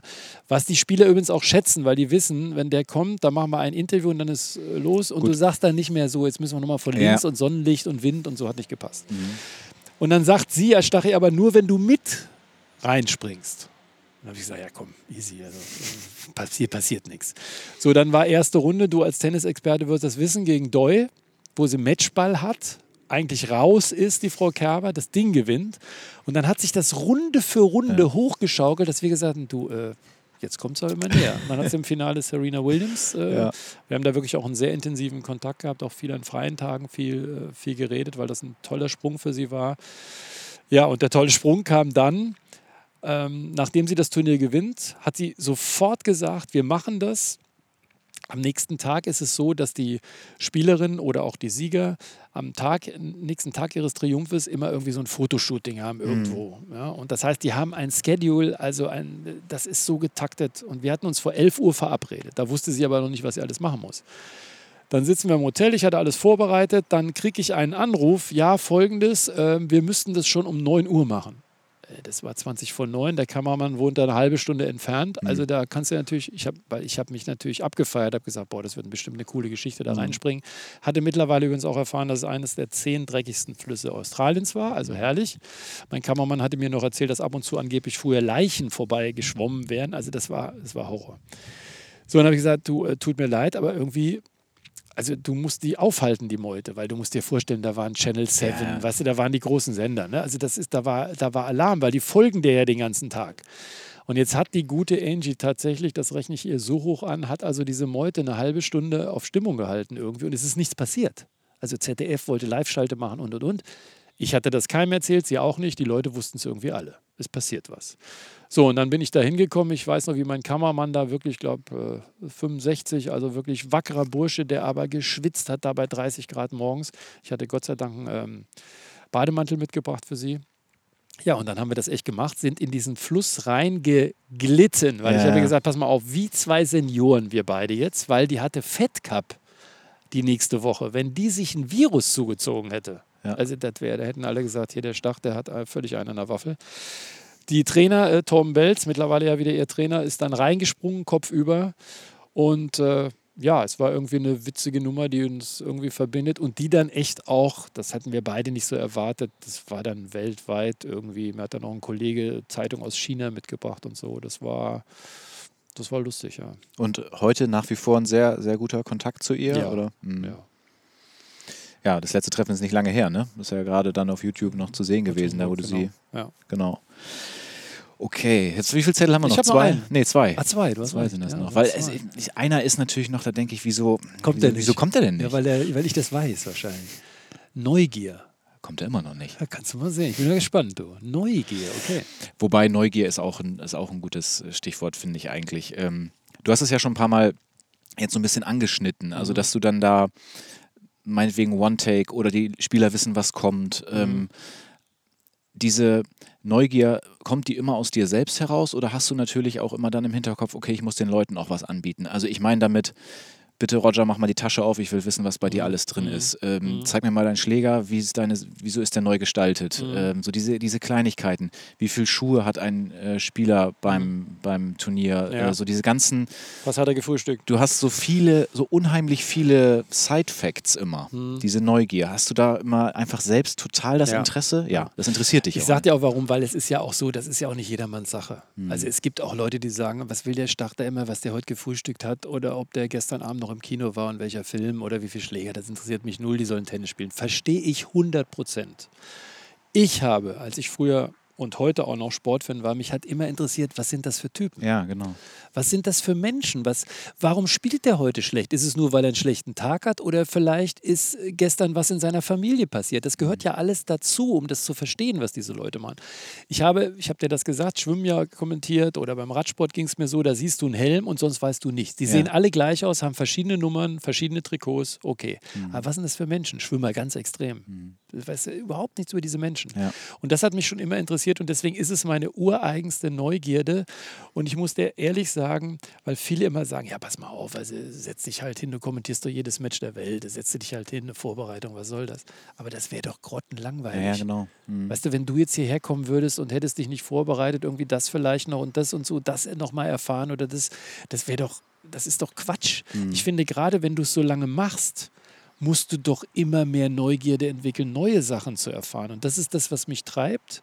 Und vielleicht merken das auch die ein oder anderen Spieler, sie sagen, ja, der interessiert sich ja wirklich für mich. Das wäre meine Anschlussfrage, wie du dieses Standing dir dann aufgebaut hast, dass die ganzen Spieler eigentlich auch immer mitmachen. Also ist es auch so ein bisschen diese Unkompliziertheit, dass man weiß, okay, eine, ein Take nur äh, und oder ist es irgendwie, dass man, dass du die einfach voll respektierst? Weil es könnte ja auch mal einer sagen, nee, der soll mir jetzt nicht in die Tasche gucken. Ja. Oder der, das will ich jetzt nicht so gern Mhm. sagen. Aber das kommt, also das ist ja, das kriegt man nach außen ja vielleicht nicht immer so mit. Ja. Aber es ist wahrscheinlich schon so, dass die dich schätzen und da mitmachen gerne. Das mag sein, aber die wissen auch, dass ich zum Beispiel genau das akzeptieren würde. Ja, okay. Das heißt, es gibt auch ähm, Phasen, wo ich ähm, vielleicht eine Anfrage mache und sage, du, können wir nicht das und das machen? Dann sagen die, nee. Und dann sage ich, ja, verstehe ich. Hm. Hätte ich auch nicht gemacht. Hm, okay. Weißt du so, also das ist so ein, glaube ich, so ein, das ist ja dann irgendwie auch so ein Miteinander, wo du dir ähm, ein bisschen vertraust und, und das alles so ein bisschen, ein bisschen auch aufbaust, aber solche Momente gibt es auch. Was ich glaube, das Wichtigste ist, dass du diese, diese Sportart liebst und respektierst. Ich glaube, das spüren Leute. Also das ist mir auch am wichtigsten, wenn ich jetzt irgendwelche Sportkommentare höre. Klar möchtest du auch gerne, dass einer das Spiel ein bisschen im Griff hat, aber wenn der Leidenschaft hat und sagt, hier der Sport, das sind coole Typen, das ist Wahnsinn, das fasziniert mich, wie die das machen. So. Weil das sind ja auch die Leute, die zugucken, die sind ja genauso. Du guckst dir jetzt nicht ein Tennismatch an und sagst, Tennis finde ich aber blöd. Das ist ja Quatsch. Ja? Das ist das eine. Und das zweite ist, was ich eben schon so ein bisschen erwähnt habe, ähm, ich bin halt sehr viel auch einfach nur beim Training und sitze da. Hm. Also ohne jetzt, dass ich immer mit denen sprechen muss. Ja? Oder ich mache es halt auch sehr oft bewusst, dass ich eben nicht direkt hinlaufe, sondern vielleicht mal links mich hinsetze. Und dann passiert es immer, dass sie dich aus dem Augenwinkel mal sehen und sagen, ja, morgen, wie geht's denn so? Weißt du, dass sich das auch mal andersrum entwickelt. Das kann ja auch sein. Das kann ja auch ein besseres Gefühl sein für den Sportler.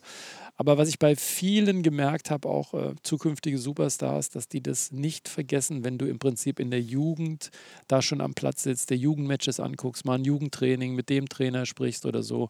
Ähm, Janni Sinner ist so ein Beispiel, das ist ein sehr talentierter Italiener, ganz junger Kerl, super nett, toller Trainer, Riccardo Piatti den ich jetzt auch schon einige Zeit so ein bisschen äh, verfolge. Und das, das, das, merken die sich. Mhm. Ne? Bevor wir jetzt zum letzten Zettel kommen, mhm. das ist dein jetzt, Favorite eigentlich. Ja, ja, also deswegen bin ich ja eigentlich auch so ein bisschen hier. Aber ja. meine, gut, das ist jetzt das ist eben so jetzt gelaufen. Da machen ja. wir jetzt noch mal was thematisch ganz anderes. Ja. You can't be serious, man. You cannot be serious. Na gut, der ist einfach.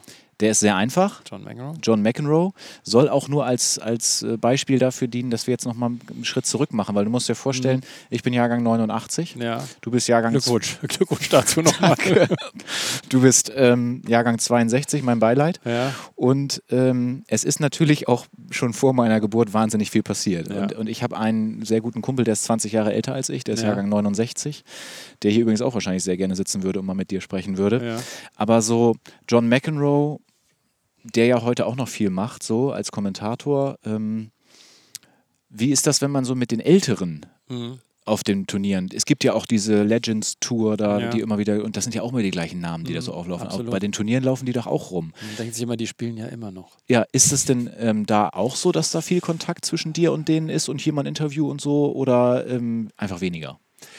Ist weniger, aber ist auch da. Das ist immer so ein bisschen, wie es, wie es gewünscht wird. Also beispielsweise äh, einer, der relativ schwierig geht und der ganz gut äh, passt, äh, ist Ivan Lendl, der witzigerweise die Bundesliga ganz gut verfolgt. Und ein mhm. ganz schwieriger Typ ist äh, für Journalisten auch. Der mhm. hat eigentlich nie Lust und so, ist aber echt ein ganz netter Kerl.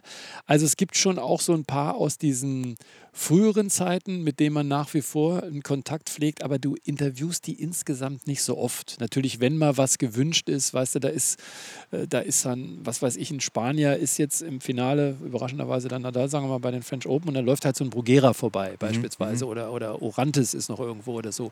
Dann macht man das mal schon. Du siehst die aber immer wieder, weil die ja alle wieder beim Fernseher auftauchen mhm. irgendwie. Mhm. Und da kommen dann zum, ich habe zum Beispiel zu Arancha Sanchez Vicario, äh, mit der ich sogar mal ein Spiel kommentiert habe, ein Match Match kommentiert habe, einen guten Kontakt oder mit Martina Hingis oder auch die, du meinst jetzt auch die ganz ältere Generation mhm. dann. Aber es ist nicht in der Häufigkeit, weil du natürlich die nicht so oft interviewst oder eben als Co-Kommentator hast. Aber es ist wahrscheinlich schon so, man läuft sich über den Weg und kennt sich und hallo und das, das muss doch eigentlich schon so sein, oder? Ja, klar. Ja. Auf jeden Fall. Ähm, Jetzt haben wir noch gar nicht über Boris Becker gesprochen. Wollen wir auch nicht zu lang werden lassen, aber ein paar Worte mhm. wäre trotzdem nochmal. Ähm, vielleicht auch in Bezug darauf, was der auch vielleicht so für Macken hat. Also gibt es irgendwas, wenn ihr zusammen in die Kabine geht, so, ach hier, Boris, äh, der macht jetzt wieder das? Oder vielleicht auch, äh, was du selbst für Macken hast, äh, was ihr im Team immer, habt ihr Rituale oder sowas? Ähm, gibt es da was? Klar gibt es da was. Da gibt es, äh, ich äh, muss ja immer gucken, was, äh, was, was erzählt man jetzt alles. Also Herr Becker lässt in seiner Kabine sehr gerne, sagen wir mal, ähm, die halbgetrunkene Wasserflasche oder den kleinen äh, Riegel äh, irgendwie, also das äh, Papierchen äh, nochmal liegen, was ich dann immer fein abräume und dann immer sage, du könntest doch mal und so. Sehr gerne Süßes und der organisiert sich das immer, das ist Wahnsinn. Also du musst dir vorstellen, es sind mehrere Kabinen so nebeneinander. Wir haben das jetzt nicht, dass wir jetzt irgendwie jemanden haben, das ist bei Eurosport nicht so wie vielleicht bei dem einen oder anderen Sender, dass du also jemanden hast, der dir dann so, also den Herrschaften dann schön vorbeibringt. Mhm. Das machen wir schön fein selber. Ja. Und der organisiert sich das. Du, der ist doch mal bei ESPN, du zack, da hat er mal plötzlich einen Riegel dabei und dann bringt er da mal ein paar Gummibärchen und so. Also das ist schon so ein äh, Steckenpferd von ihm. Er ist manchmal nicht sehr pünktlich. Ja, Okay. Nicht sehr pünktlich. Aber der braucht wahrscheinlich auch ein bisschen, der wird doch tausendmal aufgehalten, wenn er das auf dem Weg ist. Das kann ich dir sagen, ist krass. Also das ist, da kannst du Mats Wielander und wen er alles hast daneben stellen, wenn ich mit Boris oder Boris mit mir über die Anlage geht, der hat nach wie vor eine Aura, das ist Wahnsinn. Hm. Also das ist, äh, es gibt ja diese Geschichte, dass er mal bekannter war als der Papst. Ähm, früher, ja, das, das, das, Leben kann man sich ja nicht vorstellen. Ich bin ja schon sehr, sehr lange, sagen wir mal, an seiner Seite. Früher habe ich ihn verfolgt, jetzt äh, verfolgen wir uns beide irgendwie. Also es ist schon eine lange, lange Zeit, die wir miteinander zu tun haben. Aber das fasziniert mich immer wieder, hm. dass den auch... Äh, die Leute, das ist, wir sagen dann immer wieder, bitte nicht füttern, wenn wir da irgendwie einen Take machen, äh, weißt du, so für die Live-Sendung, ich gehe ja dann gerne auch so in die Leute rein, weil Ja. ich finde, dass du zu Hause mitkriegen musst. Wie Ja, ist das da? Ich finde, ich, das darf ich jetzt gar nicht sagen äh, wegen Eurosport, aber ich bin überhaupt kein Freund des Studios. Mhm. Eigentlich. Mhm. Also mich müssen sie auch mal reinprügeln. Ich finde das immer toll, wenn wir so über die Anlage gehen. Da ist es halt mal ein bisschen enger und da ist er auch echt souverän. Manchmal ist er ein bisschen, äh, ein bisschen weißt du, wenn, wenn der Australier, der schon gerne Sonntagmittags mal sich einkippt, der wird dann auch schon mal eng, sagen wir mal. Mhm. Ähm, aber das ist so, das ist wie ein Naturereignis. Ja. Das ja. ist, da stehst du nur und da brauchen wir immer Leute, die sagen, komm, jetzt, die haben eine Live-Sendung, jetzt musst du nicht unbedingt sein Hemd ausziehen. Ja, also das ist schon, also ist nach wie vor faszinierend, muss ich echt sagen. Eine Macke, die mir aufgefallen ist, zum Beispiel als Zuschauer, du Ja. wirst das vermutlich wissen, aber ganz häufig, wenn du ihm eine Frage stellst und er dir zustimmt, sagt er nein. beginnt er mit Nein. Das stimmt. Habe ich ihm auch schon mal gesagt. Ja. Das ist so Siehst du das auch so, Boris? Nein, das sehe ich auch so, ja. Ja. ja, oder wenn ich irgendwas, ist es ist mal, weil wir arbeiten gar nicht so viel mit Fragen. Also Mhm. weil ich mag das, wenn du mit dem Co-Kommentator bist, ist meine Idealvorstellung, du machst ein Thema auf und er schließt es an, ergänzt oder stimmt auch zu oder wie auch immer. Weißt also das ist gar nicht so sehr, wir machen auch nicht so viel mit Fragen, aber das hast du natürlich exakt richtig beantwortet, hast dich echt gut damit beschäftigt. Es ist so, dass ich sage, Mensch, der Murray, der ist jetzt aber in der Vorhand so ein bisschen spät und steht hinten auf der Ferse und dann sagt Boris, nein, der Murray steht ein bisschen zu weit hinten auch. So. Also, aber er will mir auch zustimmen. Ist auch nicht so, dass er sagt, nee, der hat keine Ahnung. Ich weiß. Das ist einfach so eine Marotte.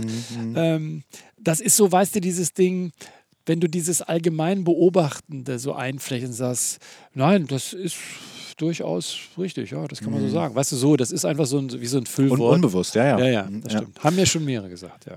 Aber dann mach doch jetzt mal den letzten Zettel auf, weil da waren wir thematisch gerade ganz gut dran. Jetzt bin ich mal gespannt. Ja, es, ist kein, es ist keine große Sache ist doch eigentlich. egal. Kommentator. Du bist Kommentator. Ja. D darum geht es doch eigentlich. Ja. Ähm, Kommentator, ich hatte ja vorhin kurz gesagt, dass ich sowas ähnliches auch mache, aber weil du gerade gesagt hast, Thema aufmachen, Mhm. ähm, kommentieren überhaupt, Vorbereitung, du bist kein großer Freund von Vorbereitung. Doch, und Vorbereitung schon. Okay. Aber also ich bereite mich, glaube ich, sehr akribisch vor. Nur wenn ich zum Beispiel ein Interview mache, Okay. bin ich natürlich vorbereitet, aber habe jetzt nicht Frage 1, 2, 3, 4, Mhm. sondern ich mache ein Interview. Wenn ich dich jetzt interviewen würde, Einstiegsfrage habe ich. Und jetzt sagst du irgendeinen interessanten Aspekt. Ja. Wenn ich jetzt Frage 2 hätte, du aber mir eine Vorlage gibst, weil du irgendwie sagst, ja, also übrigens, äh, also die Bälle sind ja eigentlich doch viereckig. Ja, und ich sage dann aber so, und wie war es denn aber? Mhm. Ja, ja, weißt klar. du, was ich meine? Das meine ich mit das spontane Zulassen. Ja, genau. Das ist aber auch ja, das habe ich ja selbst im Rahmen dieses Podcasts gemerkt, dass das schwierig ist, wenn man damit erstmal anfängt. Ja. So, man hat Ja. natürlich seine Fragen Ja. und dann wirklich bei dem Gesprächspartner Ja. zu sein und auch mal von dem Konstrukt abzulassen. Deswegen finde ich übrigens Zettel, find, Idee finde ich gut. ja, das ist dann lockert das vielleicht so ein bisschen, so ein bisschen auf. Ähm, Kommentator. Kommentator, genau.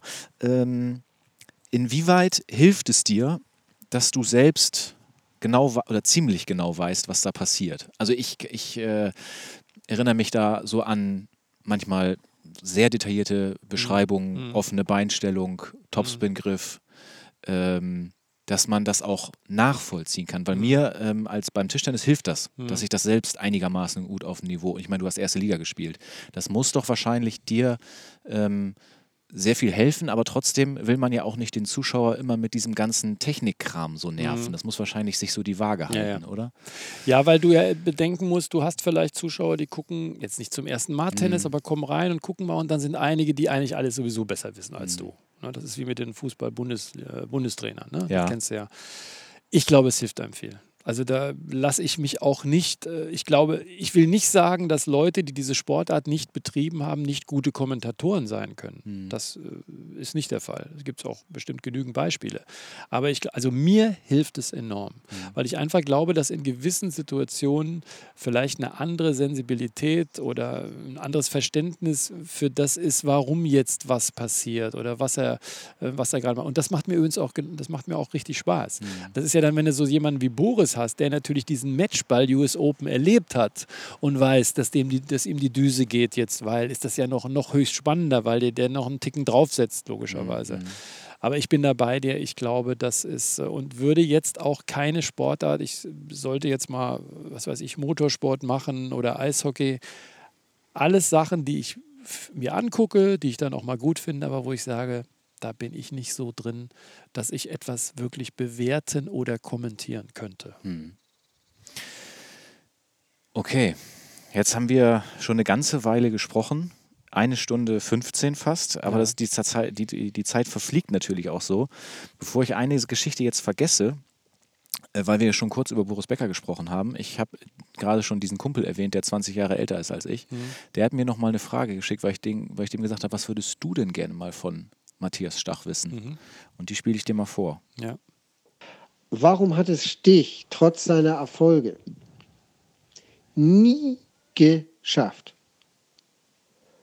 auch nur ansatzweise Boris Becker als Idol zu verdrängen? Das war's. Ist eine Frage, die legitim ist, die man sich aber auch, glaube ich, beantworten kann, wenn man mal überlegt, wie diese beiden Tennis gespielt haben. Ich glaube, für den Tennisästheten, wenn du den fragen würdest, war jetzt Becker für dich der bessere oder Stich, weiß ich nicht, in welche Richtung das g- ginge. Also Pete Sampras hat mal gesagt, Michael Stich ist der beste Weltranglistenzweite, den es jemals gab auf diesem Planeten. Ja? Es ist halt, glaube ich, dieses Leben auf dem Court, dieses, äh, diese Hassliebe zu dem Sport, dieses Auseinandersetzen mit dem Gegner, dieses sich selber zerfressen, dieses Schimpfen, dieses Wüten, dieses dann wieder Pokerface sein, souverän. Boris hat mir von Dingen erzählt, wenn der gegen Agassi gespielt hat, früher, wo du noch nicht die Richtmikros hattest, was die sich gegeben haben beim Seitenwechsel Wimbledon, das darfst du heute gar nicht mehr senden. Ja, aber das war, weißt du, dieses Boris ist so ein, deswegen ist das auch eine Lieblingssportart von ihm, das ist ein Boxer auf dem Platz. Der hat das geliebt, dieses Eins gegen Eins. Und der Michael hat das spielerisch gelöst. Der hatte auch, der war ehrgeizig und das, ist, was die Leute sagen, der hat nicht trainiert, das ist alles Quatsch. Also der hat auch richtig hart für seine fantastische Karriere gekämpft. Also ich meine, der hat ja schon ein paar, paar Dinger und auch Herr Becker musste unter anderem drunter leiden. Übrigens, damals hat der Schiedsrichter gesagt, Game Set Match Becker. Weißt du das eigentlich? Nee.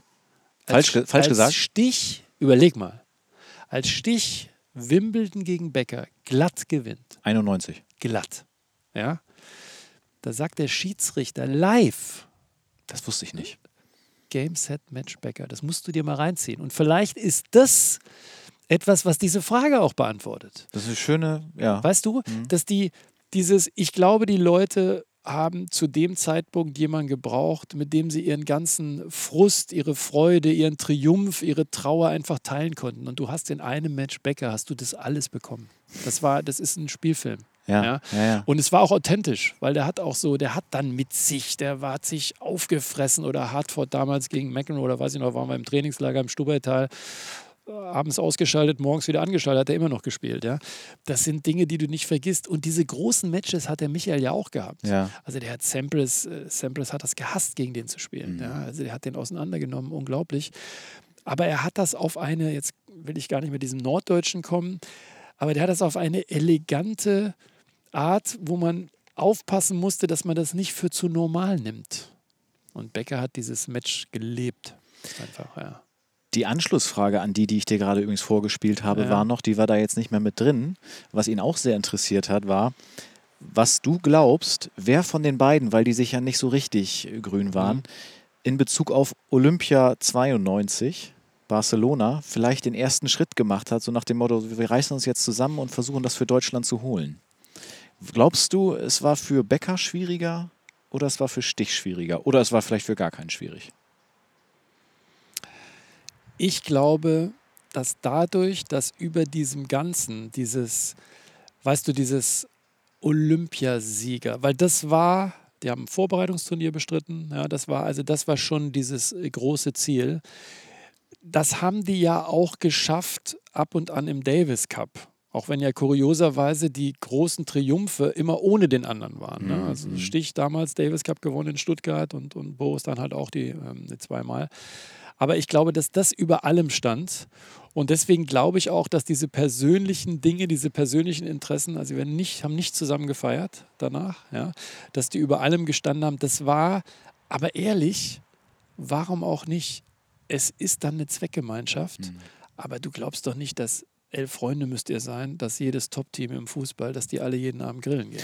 Natürlich, aber die, die Freude nach dem Matchball, die sah schon ehrlich aus. Legendäre Mütze, wie er ihm die Mütze so Ja, ja. rüberschiebt und so. Ja, ja. Das war's. Ja, Und ja, da meine ich, da steht dieses Olympische, weißt du, das ist dann vielleicht doch dieser olympische Gedanke. ja. Da Mhm. steht das, weil das ist ja fantastisch. Äh, Deswegen trauere ich heute noch mit Schüttler und Kiefer die vier Matchball hatten zum Olympiasieg. Ja. Das war, Das war in Athen 2004. nee, deutlich später. 2004, ja. Matthias, Ja. vielen Dank für dieses dann doch Ja. recht lange Interview. Danke auch, ja, tut mir leid, aber Nee, weißt, ich du weißt das- ja, wie wir. Äh, Ich, ich könnte noch weitersprechen, aber äh, irgendwann ist. Äh, aber ich habe tatsächlich noch eine kleine Bitte. ja, Ähm, ich möchte eigentlich auch ganz gerne, wenn ich dich mal wieder auf Eurosport sehe, oder mein kleiner Wunsch ist es, dass ich dann sagen kann: Ah, hier, guck mal, Matthias Stach, als ich den mal besucht habe, da habe ich im Garten mit ihm auch noch ein paar Volleys gespielt. ja, ja, können wir machen. ne? Ich hab, Schläge äh, habe ich da. Schläger habe ich Ja. sonst auch da. Ich Ja. sehe hier so eine Art, so ein künstlerisches Objekt, das Ja. könnte kurz das Netz symbolisieren. Ja, das ist, man muss sich das vorstellen, sieht aus wie ein Wikingerschiff, ist eigentlich das Gerüst für eine Hängematte. Oder ich überlege gerade mal, ich meine, du könntest auch hinter die Bank. Dann könnten wir sogar noch ein ganz bisschen dabei sprechen. Ja. Wir machen kurz auf Pause. Ja, okay. Die Kabel Gut. sind lang genug, das wäre Ja. doch irgendwie ganz schön. Ja. Soll ich den Schläger mitbringen oder hast du deinen eigenen? Ja, ich kann sehr gerne auch einen von dir nehmen. Also, okay. da bin ich nicht organisiere. So. Du organisierst. Was brauchen wir? Ein Ball, sind wir so gut? Reicht einmal? Ich nehme zwei, das. Nimm oder? zwei. Okay, Nimm zwei. gut.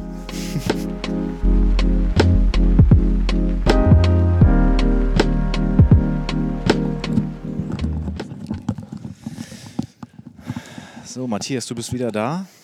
Wie lang sind die Kabel? Weit können wir nicht auseinander. Ja, mein Gott, Wolle ist so am Netz. Volleys.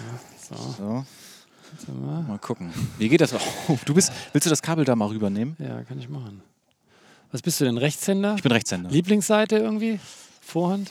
Ist dir egal oder bist du Allround oder was? Vom Bauch ist Rückhand. Also ja, grundsätzlich würde ich Vorhand spielen. Ja, na komm. Wir gucken mal. Ich muss das Kabel. So, Ups. erster ist weg. Ja. Mit wem hast du das gemacht? Ah, scheiße, das ist doch gar nicht so einfach. Mit wem hast du das gemacht? Mit Roger? Mit Tsitsipas habe ich gesehen? Ja, mit Dimitrov, mit vielen, wir haben ein paar Trickschläge dann mal gemacht. So, guck mal hier, du, das ist ja super. Was spielst du? Spielst du Mannschaft oder Ich was? spiele gar nicht. Bist Tennis- Tennis- Talent. Tennis- Im Moment Tischtennis, kommt, das ist ja, jetzt ja. nicht so weit. Ja, genau. Tennis, Tennis früher, aber Ja. ähm, worüber können wir noch reden? Das, Ja, du, das, ist ja jetzt, das ist ja jetzt die Kunst. Ne? Du hast das in Halle gemacht vor so vielen Leuten. Du, das ist äh, auch für Spieler, das ist wirklich nicht so einfach. Also das ist, weißt du, wie, ähm, ich höre das immer wieder von Leuten, die so große Shows irgendwie moderieren, weißt du, Showtreppe runtergehen und dabei herzlich willkommen und so ein bisschen was im, äh, im Gedächtnis haben, was du dann sagen willst. Also das ist nicht so einfach. Wie lange machst du das schon? Ich kann dich auch mal fragen jetzt Was? hier. Na, na, den Podcast? Podcast, jetzt. Ja. oh, das ist jetzt, du bist die, oh, Weiter, komm, wir sind noch im Geschäft. du bist die äh, 16., 15. oder 16. Folge, Ah, würde ich okay, sagen. alles klar. Gut. Ähm, aber das ist natürlich äh, irgendwie was, wenn man das immer so im Kopf hat, wo du immer schon so gewesen bist und dass Ja. ich jetzt hier bei dir im Garten stehe und wir so ein bisschen Volley spielen. Ja, Mensch, Oh! da liegt Schöneres. Ja. Okay, das soll es aber auch gewesen sein. Sehr schön, Matthias. Nochmal vielen Dank. Kein Thema. Auch, dass ich das alles ein bisschen mit Video begleiten durfte und so Ja. weiter, dass du dir die Zeit genommen hast. Ähm, ich bin sehr gespannt. Ähm, wie geht es jetzt für dich ganz konkret weiter? Du hast gesagt US Open. US aber wenn wir Open. vielleicht nochmal sogar ein paar Jahre weiter gucken, die Frage habe ich nämlich gar nicht gestellt. Ja. Ähm, Kommentatorentätigkeit in Ja. der Zukunft, was glaubst Ich du? werde die Stiftungsarbeit länger machen als äh, Okay, Kommentator und Moderator sein. Ich weiß nicht, vielleicht äh, Olympische Spiele Paris, wenn sie Mhm. dann hoffentlich stattfinden 2024.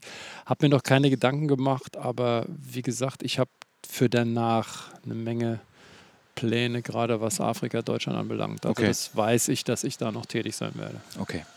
Abschlussfrage bei mir ist immer, du darfst im Kiosk dir ein Getränk nehmen und darfst eine Süßigkeit nehmen. Mhm. Wo greifst du gerne bei den Getränken hin? Wo greifst du gerne als bei den Süßigkeiten hin? Boah, Getränk ist brutal langweilig, stilles Wasser. Das ist Das langweilig, ist, ja? das ist schon unterirdisch, ne, eigentlich.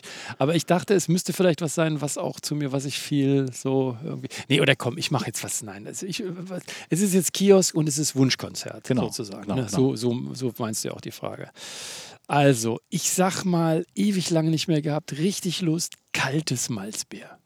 Kaltes Malzbier? Ah, so, oder so ein Spezi. Kennst du das? Spezi? Natürlich, Spe ja, ja. Begriffe sind ja, weißt du, so ja, äh, Spezi, regional. Mischmasch, Misch- Mezzomix. Sowas. Also Ja. sowas eiskalt, weißt Ja. du, früher gerne beim Tennisturnier gemacht. Und das zweite, hast du gesagt, Süßigkeit. Mhm. Also ich habe alles hier, Regal ist voll, ne? Ah. Also, Da nehme ich, da nehme ich. Was Saures? Ich muss mich mal so ein bisschen an meine Kindheit auch erinnern. Weißt du, so früher gab es doch diese, diese sauren Schlangen. So Ja, die so ein bisschen du? breiter waren. Ja, die so ein bisschen breiter waren Ja. und so richtig schön, weißt du, die so durchgezogen hast, den Zucker so ein bisschen. Ja. Also, das, die beiden Sachen würde ich mir nehmen. Alles klar. Ja. Hole ich eben, habe ich da, gebe ich dir. Ja. Matthias, vielen Dank und bis bald irgendwie. Danke dir auch. Mach's gut. Tschüss. Tschüss.